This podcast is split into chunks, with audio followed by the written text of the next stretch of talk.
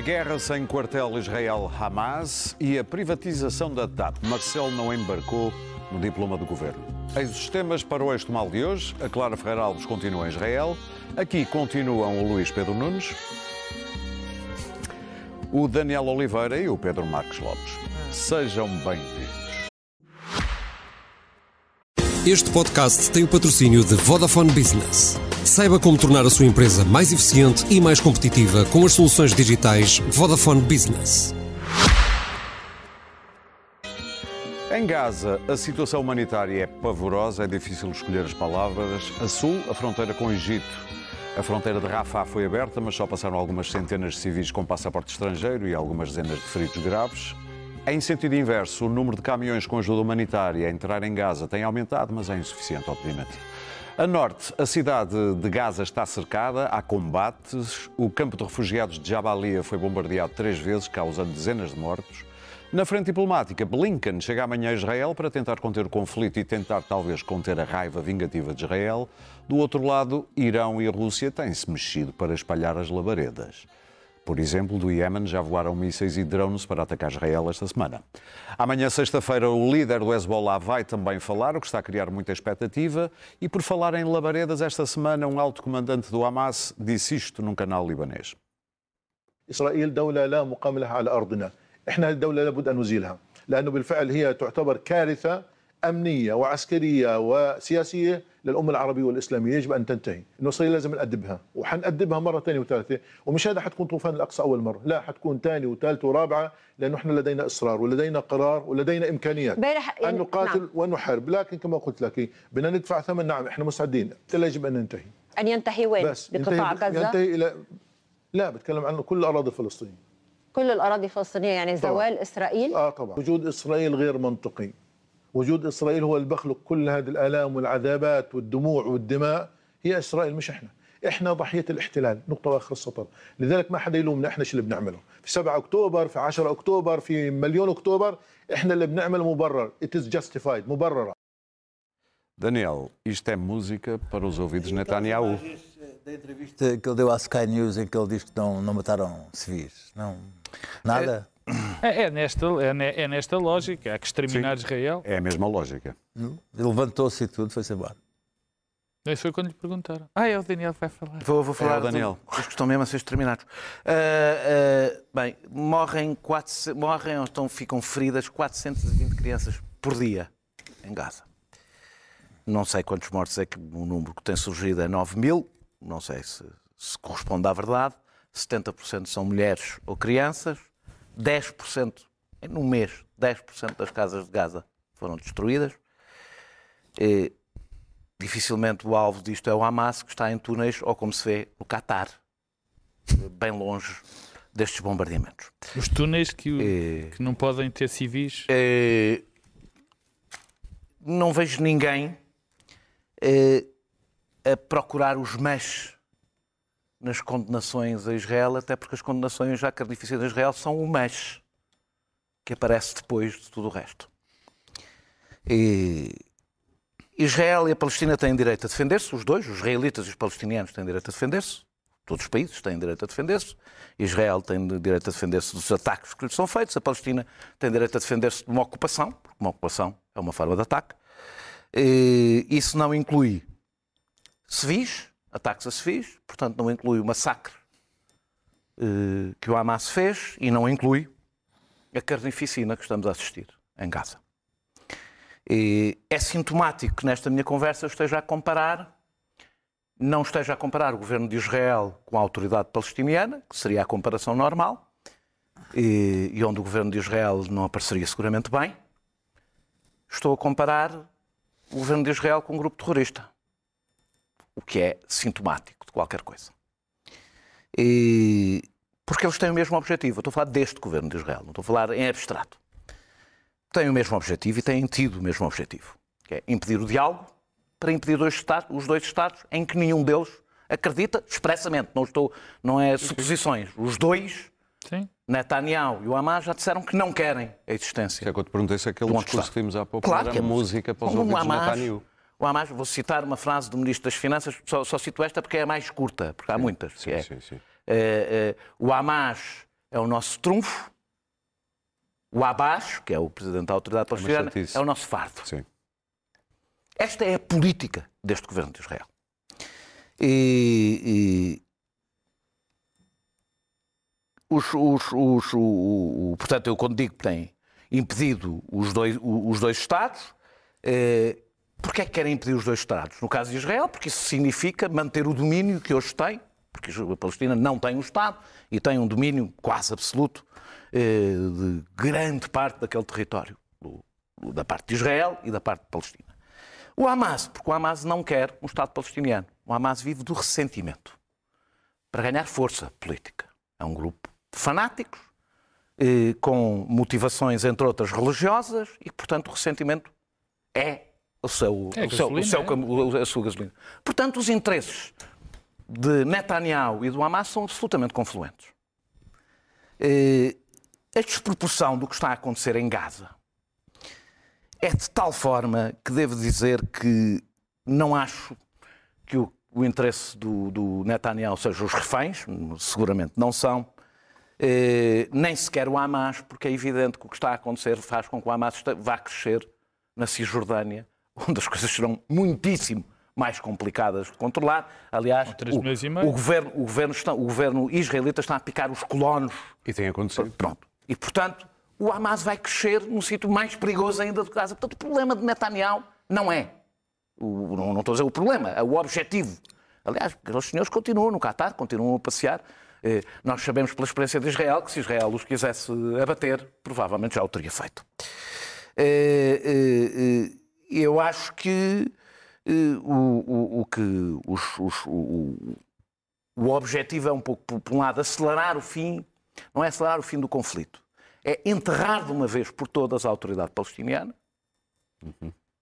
Digamos que já, se tiver um dedo fora, é muito neste momento, Eh, porque sem a autoridade palestiniana não há solução política. Portanto, a, autoridade, a enterrar a autoridade palestiniana é enterrar a solução política e ao enterrar a, a- solução política é enterrar o único Estado que não existe dos dois Estados, que é a Amanhã- Palestina. Diz-se que Blinken tem na agenda exatamente o day after amanhã. A questão é, o day after com quem?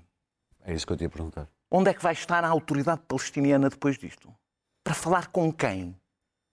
E, e a autoridade palestiniana, existi, mesmo que existisse, falava com quem do lado de Israel?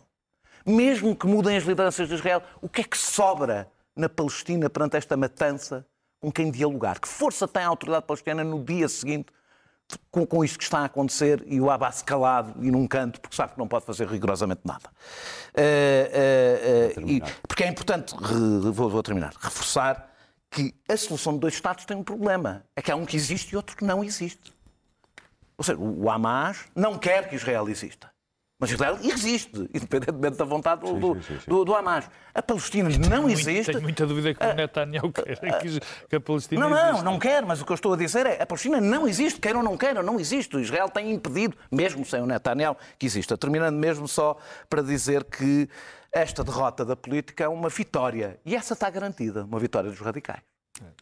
Essa está garantida. Com a vitória dos radicais, no, no- com, com a vitória dos radicais, mesmo que Netanyahu perca, e Netanyahu vai acabar por perder, Netanyahu está a adiar o momento em que será preso, não pelos crimes de guerra, que é aquilo por onde ele acabaria de, devia, devia acabar preso, mas preso por corrupção e por, outro- e por- e por outros casos, está a adiar esse momento.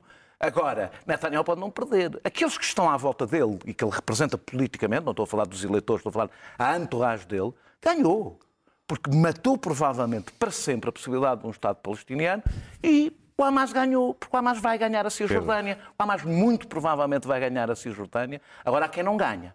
Os palestinianos não ganharão de certeza absoluta, não estão a ganhar, e os israelitas, no momento em que o Hamas dominar a Cisjordânia, também não ganharam e não ganha seguramente a paz no mundo e, portanto, a paz não é no mundo todo, pelo menos só ali.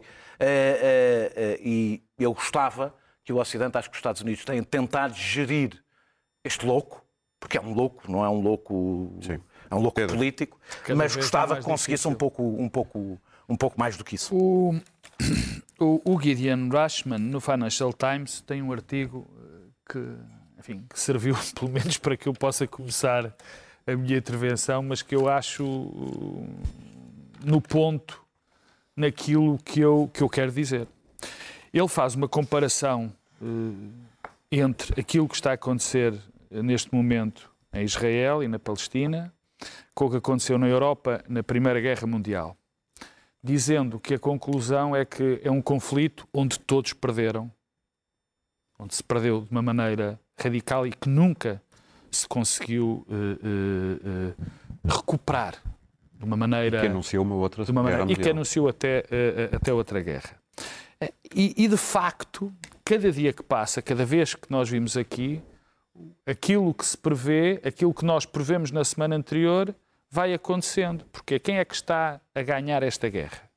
Quem está a ganhar esta guerra é o Hamas, são os radicais eh, israelitas, os radicais dos radicais, os que também não estão interessados minimamente numa solução de paz em nenhuma circunstância e que provavelmente têm como objetivo, pura e simplesmente, fazer com que muitos mais palestinianos tenham mais uma vez a chave ao pescoço, mais um milhão ou dois.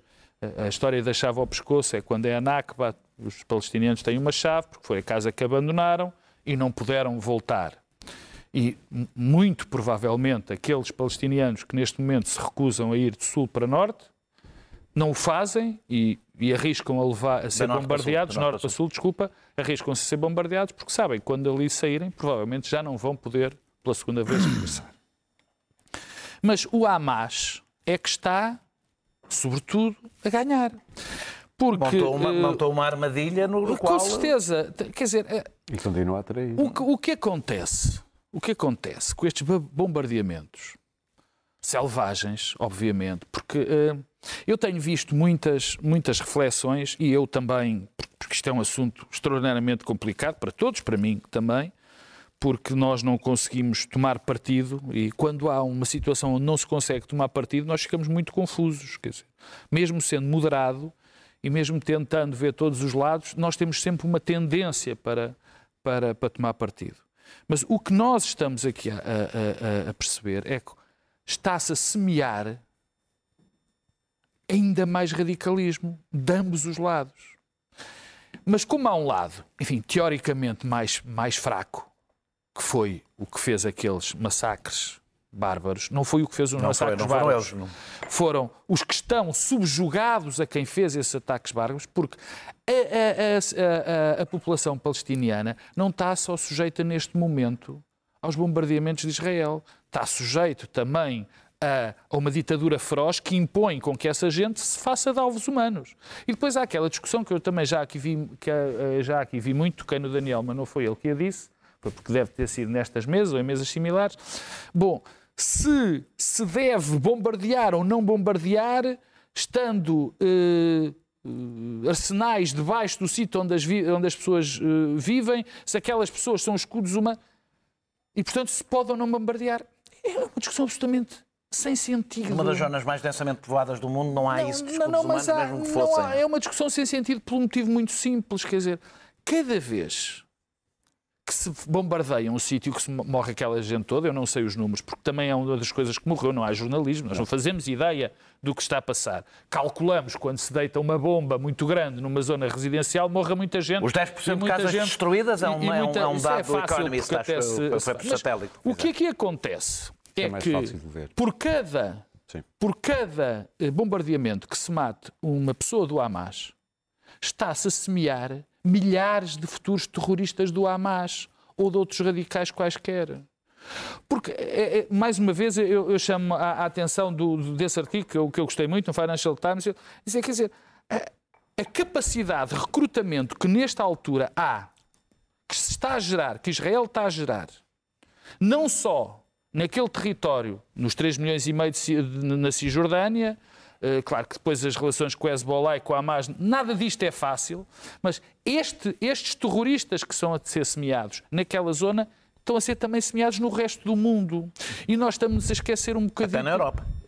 também na Europa. Também na Europa. Quer dizer, por exemplo, esta questão do antissemitismo brutal que está a crescer, que nós vemos todos os dias sinais disso, também são consequências. Dir-me-ão, bom, quer dizer, mas eles estão a reagir, os judeus, os, os israelitas estão a reagir, portanto, provavelmente isto aconteceria sempre.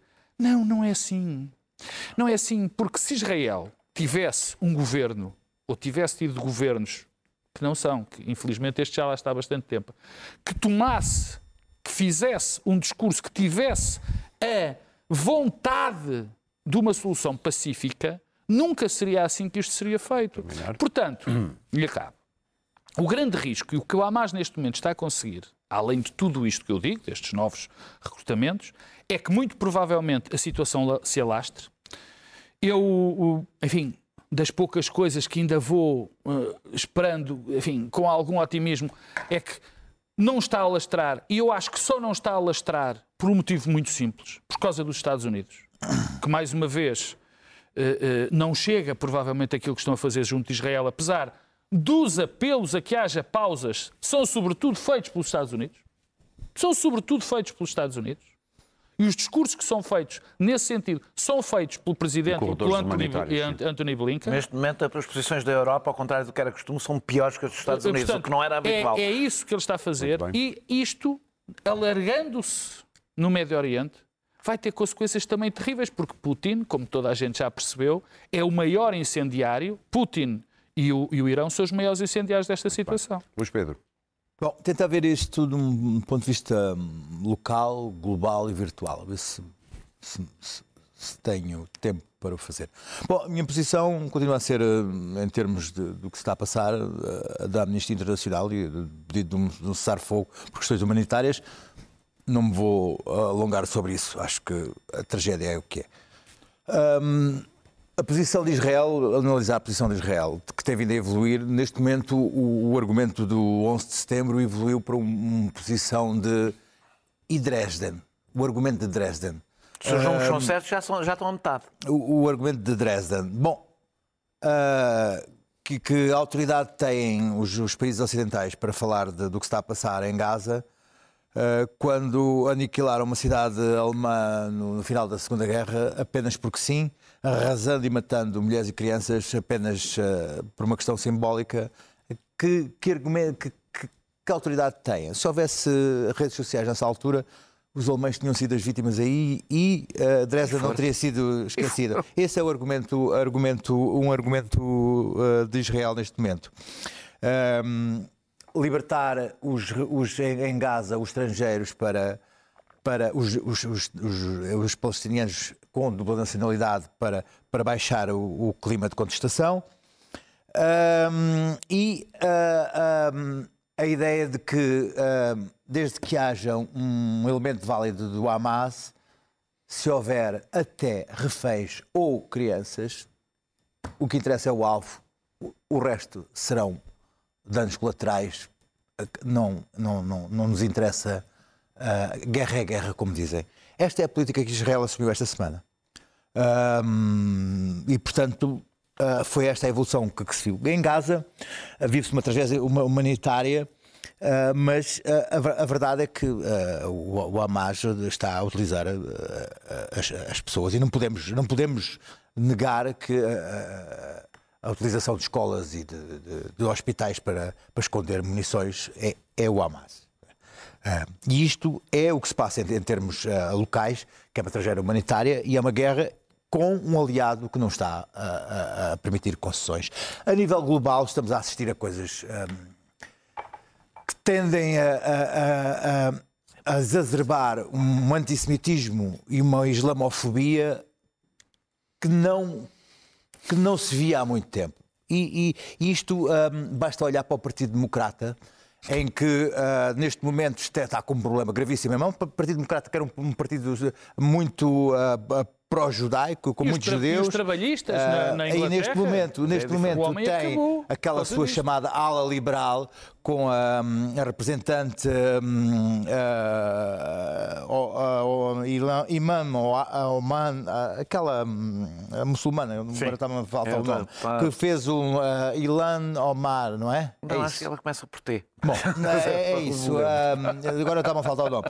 Ainda ontem fez um comício anti-Biden, ah, mesmo contra o presidente Biden e contra ah, o seu o seu apoio ao, ao genocídio palestiniano. Portanto, há ali um problema dentro do Partido Republicano muito grande. Partido Democrata. Do Partido Democrata muito grande. Os republicanos dizem que aquela ala, ala do Partido Democrata é o Cáucaso, o Cáucaso ah, ah, do Hamas.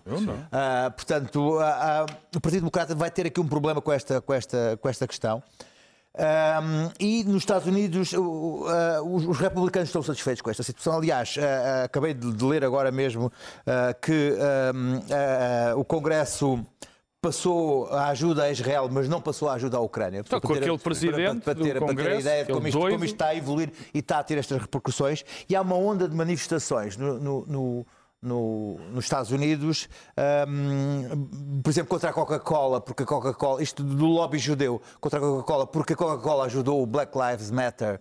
E o Black Lives Matter foi pró-Palestina e dizem que pró- pró-Palestina deve ser pró-Hamas, mas também há ondas de manifestações anti-McDonald's eh, e anti-Starbucks porque eh, terão ajudado eh, os soldados israelitas, a McDonald's, uma loja dos McDonald's em Israel, e a Starbucks eh, teve, um, teve um sindicato que fez um apoio ah, ah, à Ainda, vamos descobrir que, Palestina, ainda vamos descobrir à que esta guerra é boa para a dieta dos americanos. mas pronto. Ah, e há uma série de ondas de, Com estes que há com aquele slogan que é o Free Free ah, Palestine From river ah, to the from sea. the river to the sea, to the sea, que é, afi- quer dizer apenas É exterminar Israel. Na realidade é o de que Israel está a fazer com a Palestina. Ah, mas. Não, mas isso Mas existe. isto- não há aqui- slogan nenhum. Pois não fazem, um- fazem. há um- Não precisam dos Há, slogans, há um envolvimento de uma, massa jovem muito grande. E de onde é que vem isso? Eu, eu, hum, esta é, é verdadeiramente a primeira guerra onde as, as opiniões são formadas ah, nos jovens no TikTok. Hum, é ridículo, parece ridículo dizer uma coisa destas, mas não é. Há mil milhões, mais de mil milhões de contas ativas no TikTok e a guerra, a guerra, esta guerra está no TikTok de forma hum, agressiva e ativa. Há nitidamente dois lados a batalhar entre si, há dois algoritmos, duas, duas fases do algoritmo que, que entre si se disputam a- a- a- as suas, as suas eh, fações. Com o nível de sofisticação Eu que se tive, imagina. tive, tive é? esta semana ah, embrenhado naquilo durante horas e horas e horas para desespero dos meus camaradas que eu lhes enviava coisas e eles É verdade, não, é não nos Confio, mais não coisas. não mais, confio. eh, quer dizer que ah, ahm, o nível de, de- de- de falsidades e, e- e- e de maneiras de, de tentar captar as pessoas para, para, para, para um lado são, são, são incríveis. O Cristiano Ronaldo é neste momento um símbolo da luta ah, da libertação da Palestina. Que é uma coisa, há, há dezenas de vídeos com o Cristiano Ronaldo. Sem ele saber, imagino. Ah, sem ele saber, claro. Ah, Quando ele atira o, o microfone da, CMTV, ah, aparece como, sendo, como ele tendo atirado um, um- um microfone do, do- do jornalista de Israel. É tudo coisa assim. Portanto, Sim. ah, o, o microfone, o Cristiano Ronaldo é o símbolo da libertação de- de da Palestina em dezenas e dezenas de vídeos.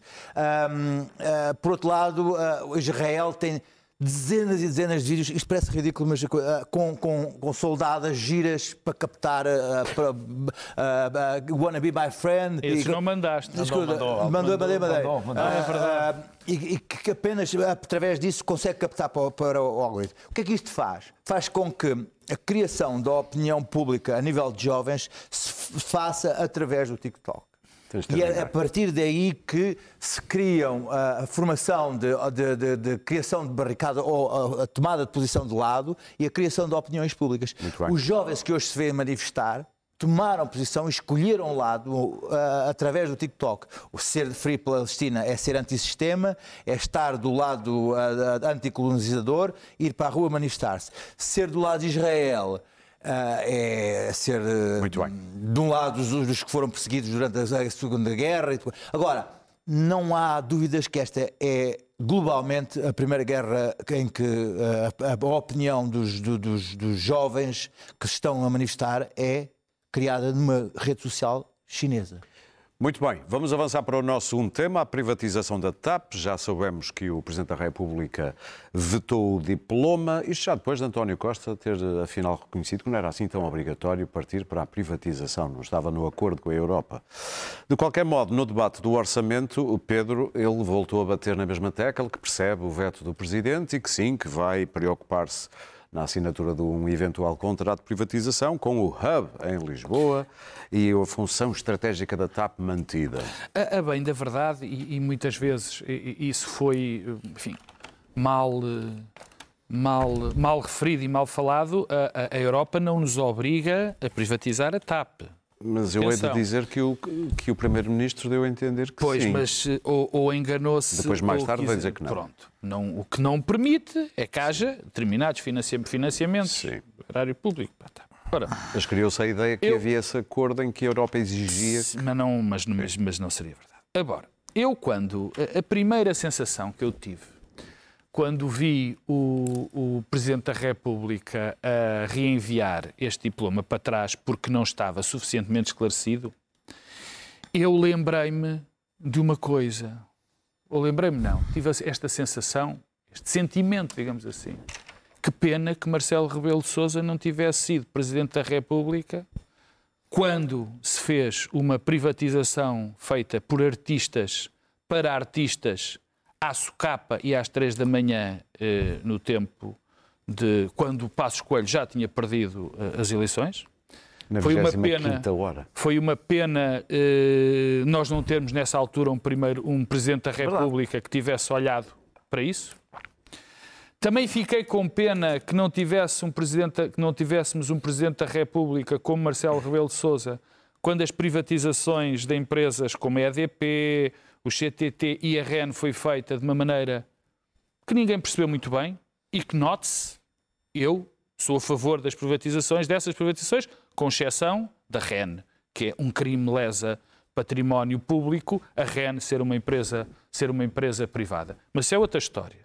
Quer dizer, foram feitas de uma maneira muito pouco transparente. E o Presidente da República quer que esta E seja até me transparente. lembro de privatizar, como sou velhinho, e até me lembro de outras privatizações que foram feitas também de uma maneira muito à la, enfim, à Lagarde. Lagardère, quando era primeiro-ministro o presidente, o ex-presidente e ex-primeiro-ministro Cavaco Silva. Portanto, o que é que eu quero chegar, a que conclusão primeiro eu quero chegar com isto? É que ainda bem que temos um presidente como Marcelo Rebelo de Sousa que está atento a estas coisas. E quer transparência, não é? Em se- não, só- não é só transparência, é que haja registros, quer dizer, que é uma coisa que se perdeu, eh, registro daquilo que vai acontecendo, para que nós possamos fazer memória histórica, para que depois eh, tipos como nós não, não digam coisas que não sabem muito bem, porque não há registros, os registros não existem só para os historiadores. Ele não vai resolver existem, problema, existem, existem para, para memória coletiva e para nós responsabilizarmos a Para terminar. Segundo ponto. Não, não, deixa-me só ir ao segundo ponto que eles não se interessam. É, há uma parte eh, quase patética nisto, que são as milhares de posições que António Costa já teve sobre isto. Já teve todas, quer dizer, Houve quem contasse a 10. convicção de António Costa sobre a privatização da TAP ou da, da- A ou- convicção de António Costa. é zero. Neste aspecto, é zero.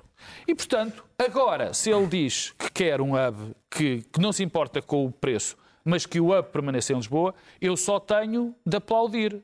Porque eu também acho que a, a TAP deve ser privatizada, mas que o hub seja garantido, porque isso é fundamental para, um- para uma coisa muito importante em Portugal, que é o turismo e as exportações. Para acabar, para, mesmo para acabar. São dois pontos rápidos para acabar.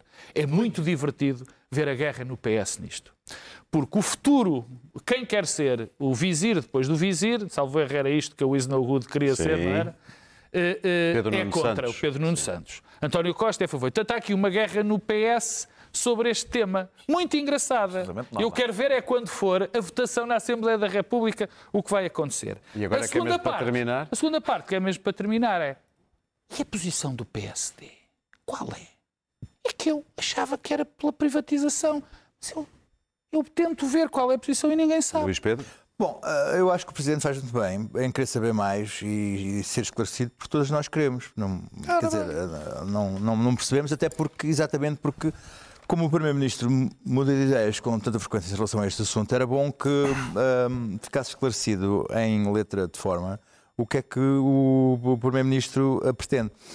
Porque, aliás, uma empresa, ah, o Estado ficar com 25% ah, ou com zero ah, é muito é diferente para uma empresa. Porque uma empresa que saiba que vai ter um, um Estado de- dentro da empresa que vai comprar sabe que vai ter eh, políticos a, a- a meter o bedelho e ehm, a mudar tendencialmente de 4 em 4 anos e de 4 em 4 anos, se não for o Costa, muda de 6 em 6 meses de ideias, ou se for de 4 em 4 anos, muda a cor política e a, e a vontade em relação à empresa. Portanto, as empresas tendem a não, a não gostar de ter eh, estado lá dentro eh, para não eh, alterarem as suas as regras do, do jogo. Mas ehm, o, o que está aqui a ser interessante é ver que de repente o que deixou de ser importante é a TAP, que são aviões e pessoas. E aviões e pessoas, as empresas, as Lufthansa desta vida têm processo, podem comprar mais e empregar mais, mas sim o hub. Agora, o que é importante é o hub, porque é, porque é, eh, porque fundamental é, para o porque é, turismo, fundamental para o país. Porque é como um banco que compra um banco pequeno, compra clientes e mercado, não é? Portanto, aqui é a mesma coisa, compra cliente e negócio. Aqui também, quando compra, aqui- o TAP, eh, quer dizer, são aviões, são pessoas, é know-how, mas eh, estas rotas, este, este negócio que há para o Brasil e para a Angola e algumas para os Estados Unidos, é que é o valor. Portanto, é óbvio que esta coisa do, se for, se for uma empresa ali em Madrid, assimila aquilo e, e os aviões da TAP vão descansar a Madrid. Ah, se, não, se não se for uma empresa alemã, a coisa faz sentido. E ah, o que é um pouco bizarro é Costa vir dizer que nem o preço nem sequer é o mais importante. Ora, Bem, se for uma empresa que valoriza o hub, é óbvio que vai, lá- vai dar mais dinheiro. Até está a des- não, que desculpa. não, Sim em, termos, não, em termos percebe? Em termos lógicos, em termos lógicos, se for uma empresa que valoriza o hub, vai dar mais dinheiro. Ele vir dizer que não, não é o preço mais importante, desvaloriza o negócio ah, Sim, imediatamente. mas se for, por exemplo, se for, por exemplo, a Madrid, se quiser ficar, valoriza o hub de outra maneira. porque Sim, mas essas coisas não é? não se anunciam, essas coisas não se anunciam em público. Podem pensar-se, podem achar-se em termos negociais, mas não se vão para a praça pública dizer. Não vais Não vender a... que a transparência Ah, é- e depois. é- é não coisas- ter transparência Agora, e depois não falar em praça Para pública. terminar. A- As rotas, por exemplo, para o Brasil são brutais, até porque nós temos neste momento só legalizados 400 mil brasileiros. É 27, só, é- só o nível de viagens 27% que existem, existem Europa para o ao Brasil, Brasil. é, são, Daniel? são extraordinários. É, é- é- é óbvio que é o, o, o hub, essa, essa coisa abstrata, é que é, é que está a dar- é que valoriza mais. Agora, Daniel. esqueçam os Ô, Luís 3.200 milhões. Oh, tá de- bem, já sabia. Isso- Tenho a certeza que vou Daniel. interromper o Daniel. Não, não vais, não, não vais que eu não vou deixar. Eh, bem, mas pelo menos vais, tu que já anunciaste várias vezes a minha posição, vais pelo menos fi- finalmente sabê-la. Já não queres privatizar? Não, não, eu Ah, já já- não. espera. Estás Eu espero, bem, eu espero, não, não, a minha posição foi sempre a mesma. Eu vou preciso dizer, mesmo vou- de falar a minha nota. Eu espero, eu espero. Ah, precisas, devias ter Eu- pensado nisso antes. Eu espero que as pessoas, eu espero que as pessoas que, que foram contra a nacionalização e achavam que podia deixar falir a TAP eh, eh, com o fim do hub, porque o fim da TAP era o fim do hub, eh, tenham, tenham percebido o seu erro e espero que depois percebam que defender a privatização da maioria da TAP é repetir esse erro. Eh, salvar a TAP é salvar. Não é verdade. Não é verdade e até não, isto não é uma suposição, é um facto que não é verdade. Salvar a TAP é salvar o hub, sem TAP não há hub e Portugal precisa especialmente de um hub porque é um país periférico em que, do ponto de vista aero, aeronáutico, não é periférico, é central, por, por estar na Fazer ponta da Europa. distâncias para o outro lado, claro. Eh, não é nenhum papel. Pode estar o que quiserem no contrato. Nenhum papel garante o hub. Por uma simples razão. O hub é garantido através da gestão cotidiana de rotas, percentagem de slots, destinos, tudo decisões que se tomam do ponto de vista administrativo dentro do- do- do- da- da empresa que não é uma coisa administrativa, ou seja, não é uma coisa. O hub sobrevive, está bem. Um hub com 40% de slots, de- ou 30% de slots de uma companhia, ou 60%, é, é completamente diferente. Eh, eh, a TAP tem que entrar para um grupo. E aí respondo, não é, não- por isso é que não mudei de posição. A TAP tem que entrar para um grupo. Hoje em dia é impossível uma companhia não ser, eh, ser competitiva fora de um grupo. Eh, Agora, não tem, para entrar para um grupo, não tem que privatizar a maioria por uma razão. A Lufthansa já mostrou interesse no tempo do Nilman em minoria em comprar a parte do Nilman. A a Lufthansa já mostrou que queria comprar a parte, uma, uma- uma minoria, não é, mas não é só. Eh, aí, eh, a Lufthansa, a própria Lufthansa, acabou de comprar uma minoria da, da- da- ITA, da antiga Air Itália. A, a- a Air France comprou- acabou de comprar uma parte da, da- da minoria da, S- da SAS, da, da, da, da, da, Escandinávia. da- Sim, da da Escandinava. Escandinávia. Os três grupos Eh, Ibéria, British Airways, Air France, KPLM e a Lufthansa, que são os três grandes grupos europeus, estão neste momento a competir entre si. Entrar na TAP significa que não entram os outros. Quem entrar na TAP entra e comprou uma posição na TAP que pode vir a crescer ou não. A TAP tem importância pelo hub, mas não é só por causa do hub. A TAP tem a maioria das ligações entre a Europa e o Brasil. A luta pelo domínio da América da ligação da Europa com a América Latina, o Brasil conta.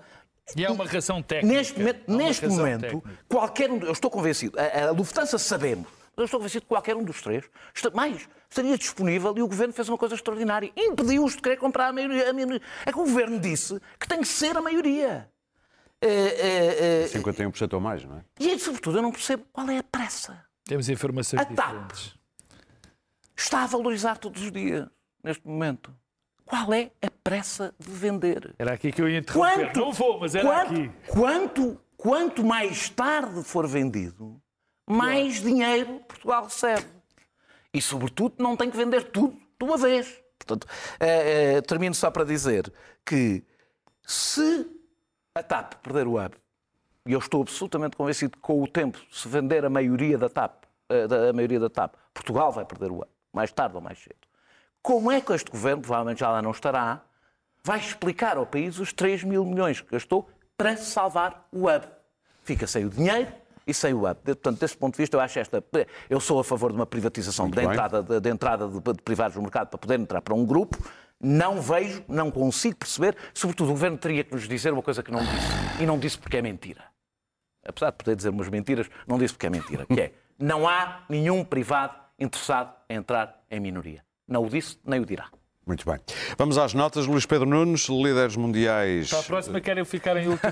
Líderes mundiais reunidos em Londres para discutirem a inteligência artificial. Bom, ahm, pela primeira vez reuniram-se eh, líderes mundiais e, e cientistas e technobrothers para discutir eh, technobros, technobrothers, Bros. bros, para discutir a, a inteligência artificial. Ah, concluíram que sim senhora que é, é um perigo similar ao nuclear e à- ao aquecimento global e que é um perigo para, para a humanidade e da extinção da humanidade, mas não já. Não é para amanhã. Não é para amanhã, é para daqui a algum tempo. O que é de facto perigoso é para a democracia, o que é um alívio, e para as eleições de 2024. O que é um alívio para todos nós, uh, saber que a inteligência artificial é apenas um perigo para a democracia e para as eleições de 2024. Uba, uba, uba! Oba, oba! Isto co- já, já, ia, bem- já, ia bem, já ia bem com, com redes sociais. agora. Aliás, eu ah, estive a falar sobre o TikTok e deve ter a gente, havido gente a dizer assim: este gajo é um tonto. Agora a falar do TikTok e da guerra na- no Israel. Mas, pronto, mas estupidez. fica, fica É aqui, fica aqui, fica aqui também esta, esta, esta nota de que, portanto, a inteligência artificial não é um perigo para a extinção da humanidade já. Será, mas é só para a democracia. Pedro. Ah, Deixa eu só dizer, a China ah, ah, assinaram um acordo internacional ah, em que a China também assinou, imagine-se, em que fala sobre direitos humanos. Que é uma coisa assim um bocado estranha a China assinar, é porque é inteligência artificial. Ahm, ah, e foi, ah, foi assinado esse, esse- esse acordo para tentar meter o gênio na lâmpada. Ah, boa sorte. É, pela primeira vez este- esse acordo foi, foi, foi assinado ah, e é um, é um bom princípio de trabalho para, nas próximas décadas, se controlar a inteligência artificial. Portanto, adeus pessoal, ah, vemo-nos do outro ao lado, vemo-nos do outro lado da Matrix. A luta, a luta dos médicos é, o teu- é a tua Eu, nota. Sim, é, é- é a luta dos médicos eh, barra corporações. Eh, Todos nós sabemos dos problemas que, que existem no, no nosso Serviço Nacional de Saúde e que estão a ser agravados, como é evidente, com os conflitos laborais que, que- que estão a acontecer com os médicos. não é? Os médicos têm uma posição absolutamente legítima. Eu ia falar, explicar aqui como é que eles eram remunerados, mas a confusão é tal, portanto, não ia deixar de não falar o Daniel tempo. dos lucros dos bancos e eu acho que ele merece falar disso. Portanto, eu vou resumir de uma maneira muito simples, que é a verdadeira, que, que tem, que é absolutamente legítima. Os médicos querem trabalhar menos e ganhar mais. Nada contra, são, têm poder Todos reivindicativo. nós almejamos isso. Tem, Só que eles tem- trabalham muito e ganham tem, mal. tem poder reivindicativo, não, não estou, quer dizer, não longe disso. E, portanto, a maneira que tem é de terminar, não fazer horas extraordinárias. Não, não, não fazer as horas extraordinárias para além das Só que- obrigatórias. Só que há um problema, só que há um problema é que eh, eles são, têm horas extraordinárias que fazem parte, que são praticamente horas normais, são pagos como horas extraordinárias. Isto tem, isto tem uma razão de existir. E, e, portanto, eles não fazendo, faltam médicos. E, portanto, o que é que diz o- o- os sindicatos? Contratem mais médicos. Só que há um pequeno problema. Não há médicos. E não há médicos por uma razão muito simples. Por uma das razões é muito simples. A Ordem tem bloqueado, a Ordem dos Médicos tem bloqueado a, o, o- haverem mais médicos. Mais médicos. Números clausos? não. O governo propôs 15% mais há uns anos para, para mais, mais vagas em medicina. A Ordem disse que não. A Universidade Católica quis fazer um curso de medicina.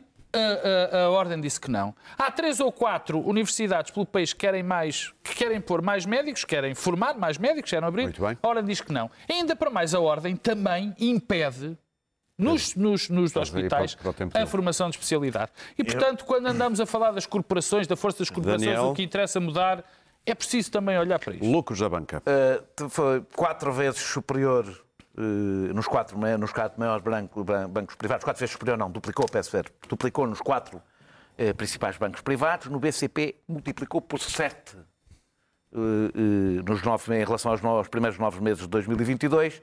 E é uma, uma das coisas que pesa mais neste aumento de lucro é a diferença entre o que cobram de crédito e o que pagam dos depósitos. Margem financeira. É, é, margem financeira, estou- estava a traduzir.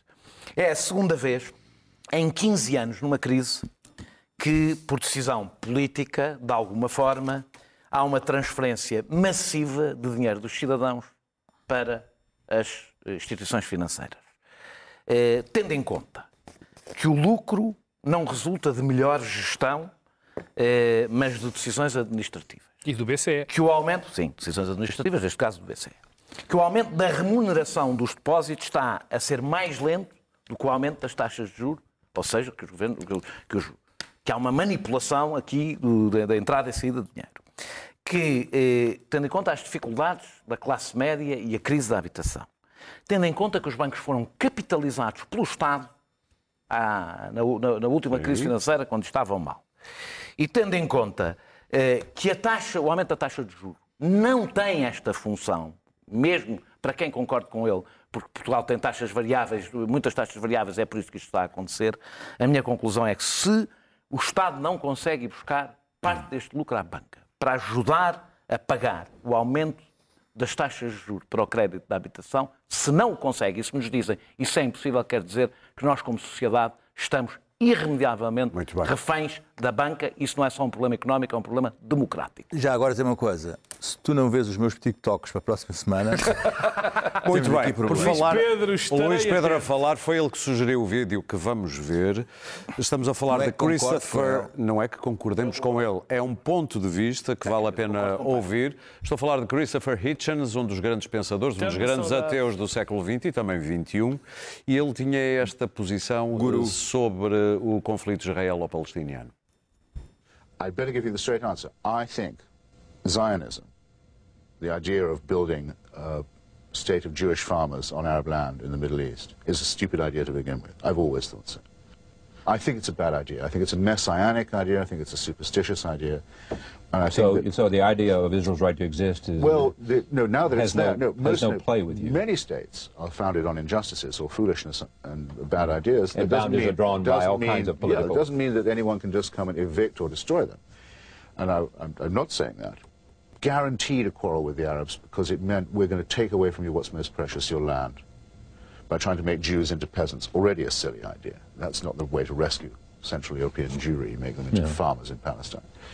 Guaranteed an injustice to the Arabs, which now anyone can see, and is now entering its third, fourth generation. Fourth generation of Palestinians brought up either in exile or dispossession or under occupation and humiliation. And now we know that something has to be done to address what is part of the original, let's not call it original sin, original misconception. If Jews born in Brooklyn have a right to a state in Palestine, then Palestinians born in Jerusalem have a right to a state in Palestine.